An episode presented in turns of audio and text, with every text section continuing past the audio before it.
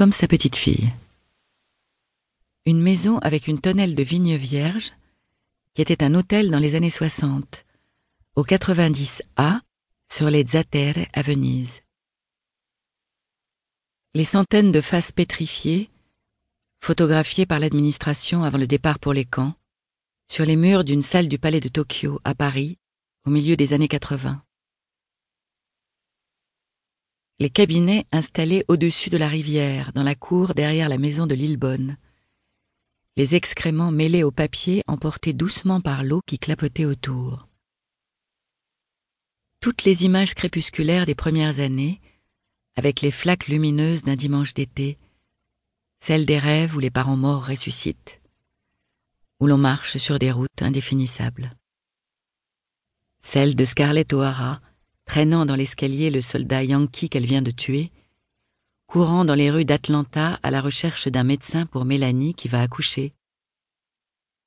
De Molly Bloom, couchée à côté de son mari et se souvenant de la première fois où un garçon l'a embrassée et elle dit oui, oui, oui.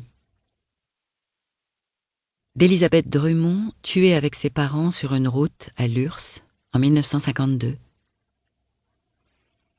les images réelles ou imaginaires, celles qui suivent jusque dans le sommeil, les images d'un moment baigné d'une lumière qui n'appartient qu'à elle. Elles s'évanouiront toutes d'un seul coup, comme l'ont fait les millions d'images qui étaient derrière les fronts des grands-parents morts il y a un demi-siècle, des parents morts eux aussi. Des images où l'on figurait en gamine au milieu d'autres êtres déjà disparus avant qu'on soit né, de même que dans notre mémoire sont présents nos enfants petits aux côtés de nos parents et de nos camarades d'école. Et l'on sera un jour dans le souvenir de nos enfants au milieu de petits-enfants et de gens qui ne sont pas encore nés. Comme le désir sexuel, la mémoire ne s'arrête jamais. Elle apparit les morts aux vivants, les êtres réels aux imaginaires, le rêve à l'histoire.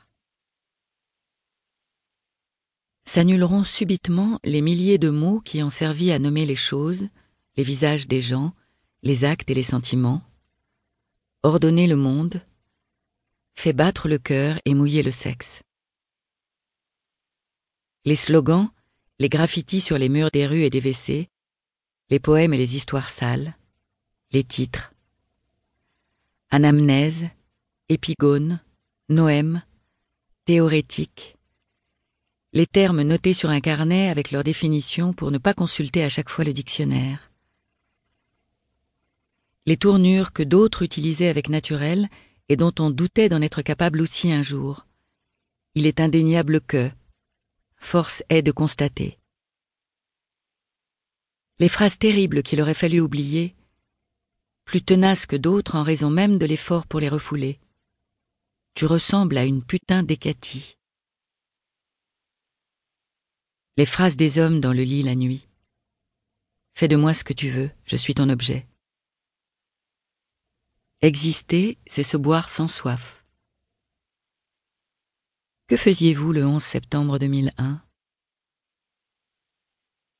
In illo tempore le dimanche à la messe.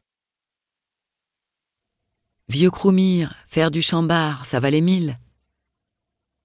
Tu es un petit ballot les expressions hors d'usage, réentendues par hasard, brusquement précieuses comme des objets perdus et retrouvés, dont on se demande comment elles se sont conservées.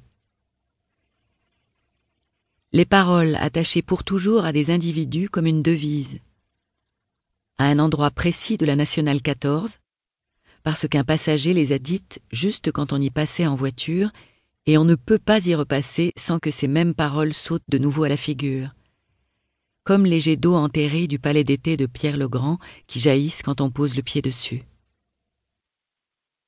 Les exemples de grammaire, les citations, les insultes, les chansons, les phrases recopiées sur des carnets à l'adolescence. L'abbé Trublet compilait, compilait, compilait. La gloire pour une femme est le deuil éclatant du bonheur. Notre mémoire est hors de nous, dans un souffle pluvieux du temps.